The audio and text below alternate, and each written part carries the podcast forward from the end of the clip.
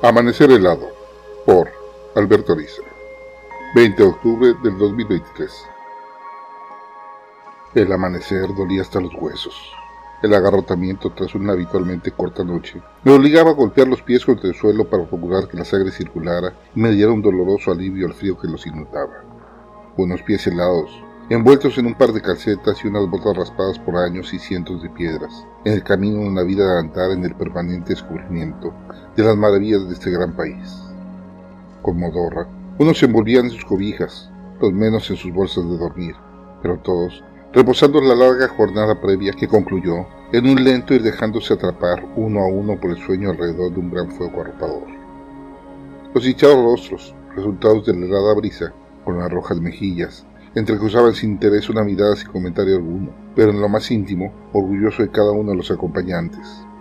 Una danza errática tratando de acercarse lo posible a las blancas brasas y encontrar un poco de calor.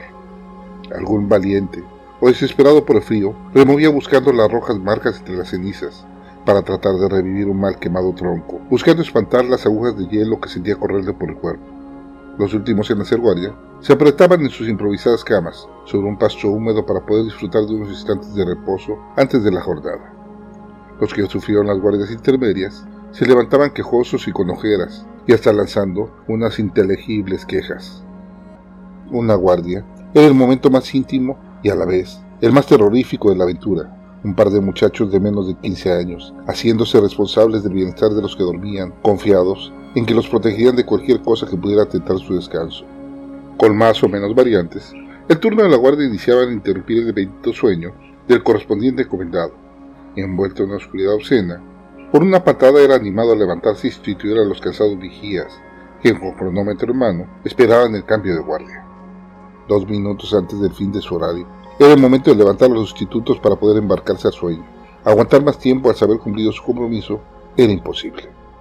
Sintiendo un frío insoportable, exponencial al abandonar ese duro lecho, donde una piedra podía ser una bendita almohada, se subía con las extremidades entumidas, soportando el acabado descanso y levantarse. No necesito describir esa pena que viviese de dolor, de extender en esa lado oscuridad las piernas antes calientes, para dar unos pasos hasta la flor roja, que modesta significaba todo, calor, hogar, alimento, hermandad.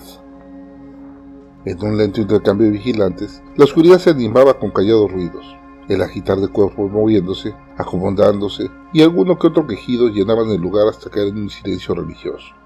La dura piedra que servía de banco, o la apisonada tierra alrededor de las rocas que como marco envolvían esa obra maestra, el mayor de los secretos de la humanidad, era el centro del universo. Ese fuego, era la promesa de bienestar manifestado en tenues y temerosas llamas que le enguentaban sobre esos troncos conseguidos con tanto trabajo. El silencio de la noche, sentado en la lánguida de la luz que unas brasas, compartiendo su calor, son una oración al universo, donde es difícil no caer presa del hipnotismo de ser uno con el todo. ¿Cuántos a lo largo de la historia no pasaron esas madrugadas contemplando la trémula llama, dejándose arrastrar a los confines de la imaginación? Es inevitable para el observador remontarse a los tiempos de las cavernas, donde una manada veía en este mágico fuego esperanza de sobrevivir una noche más. Como no evocar un trozo de carne carbonizada entre llamas, alimento justo y conseguido con esfuerzo por una horda unida por la sangre para avanzar en su supervivencia.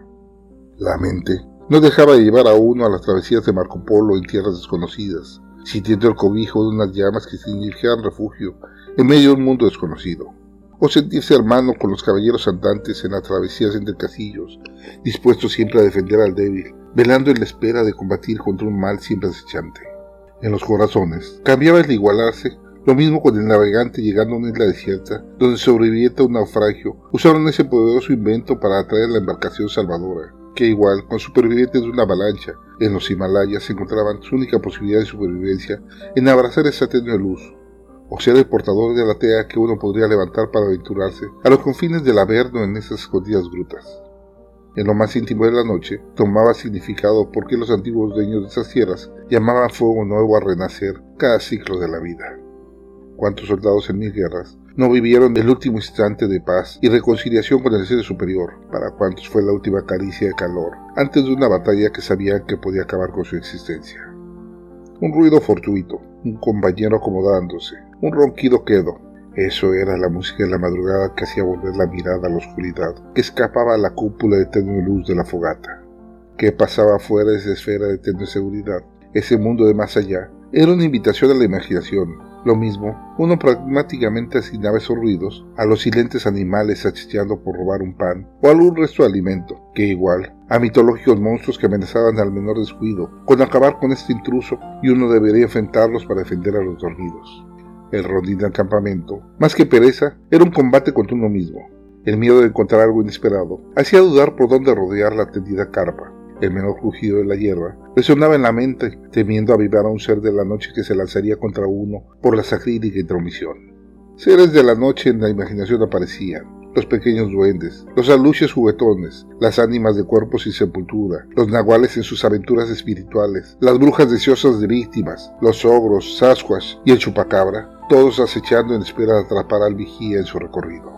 Qué pobre era la luz de una simple pálida lámpara, cuando las barreras de hojas obstruían el horizonte. El menor ruido era una amenaza. ¿Qué decir de la lechuza que yace con su vuelo, o con el ulular profundo tensaba los nervios del solitario vigilante? Terror contenido que uno guardaba en su más íntimo secreto, cuando un murciélago nocturno dejaba sentir su presencia revoloteando alrededor o con su profundo silbido. Cuántas veces no apagué el artificial aparato luminoso para dejar que el brillo de las estrellas fuera mi candil, dándome guía por esas sombras en un mundo de grises y azules oscuros. Era un embrujo ver la bóveda celeste, en la que aparecían sin cesar estrellas fugaces que de alguna manera te llevaban a la convicción de que todo estaría bien. ¿Cómo dudar que todo era como debía, ante una maravillosa colección de astros en una caótica armonía, presumiéndose ante nuestros ojos? Descubrí entre los distantes astros la nube blanquecina de la Vía Láctea. Era una invitación a valorar la majestuosidad de un algo superior. ¿Cómo no reconocer a Dios en estas silenciosas madrugadas? Los huevos quemados, el pan aplastado, la leche en polvo nunca disuelta y el bendito café siempre disponible, eso era un desayuno de reyes. La compañía de los arrapastosos acompañantes con una broma a menudo lista hacer saltar la risa eran las mejores comparsas que uno podía tener. Quien ha vivido esos momentos ha conocido el verdadero significado de la hermandad. Otro día nacía, regalando escondidos rayos de calor que encontraban un atajo para tocar el suelo reverdecido. Deseados sitios donde uno discretamente buscaba encontrar el calor del astro rey que se congelaba el alma, más que los adoloridos pies. Luz matinal que iluminaba con magistral belleza las caras sucias, los cabellos revueltos y las sonrisas que marcaban esos ojos de pureza y libertad de los chiquillos. A veces era una montaña, otras un lago, un serpenteante río o hasta las duras rocas de un volcán, pero siempre era el paraíso a nuestro alcance, invitándonos a ser los descubridores de lugares ignotos y saber que en realidad nos descubríamos a nosotros mismos. Qué ingenuos los que pensaban que esos niños dirigidos por muchachos apenas mayores que ellos eran seres indefensos en la naturaleza. Esos pequeños rapaces y mal vestidos, con sus risas histéricas, con sus miedos infantiles, con sus convicciones imparables, podían recorrer el camino de la vida con las herramientas que esa camaradería les brindaba.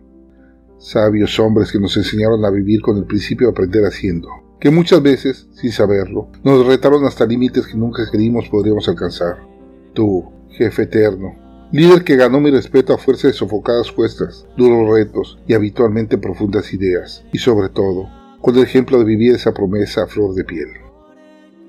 Hoy, a décadas de esos días, soy yo el anciano que ve de lejos a esos muchachos, ahora de mi estirpe, una generación muy lejana de mis tiempos, unos chiquillos entre los que está mi sangre, que veo que por más métodos que use el mundo, no existe mejor escuela que este bendito santuario natural.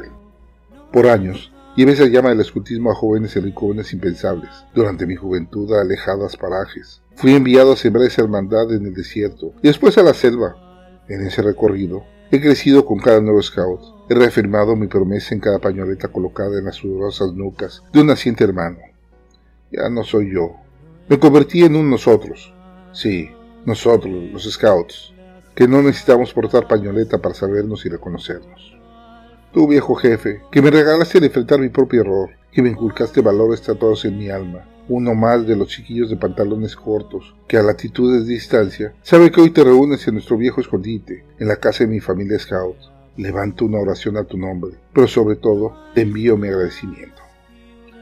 A más de cinco décadas de que un hombre, a quien siempre reconocí como VP para mí, dio inicio en un jardín de un naciente conjunto habitacional, una aventura.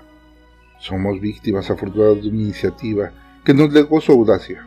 ¿Quién pensaría que ese parque hoy local fuera la casa de la que salimos a distribuir al mundo esa cocina de vida que nos incrustó en el alma?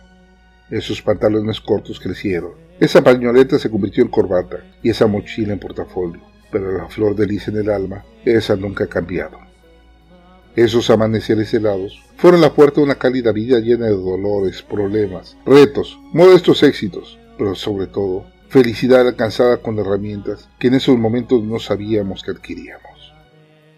Grabado el 21 de octubre del 2023 en Cancún, Quintana México.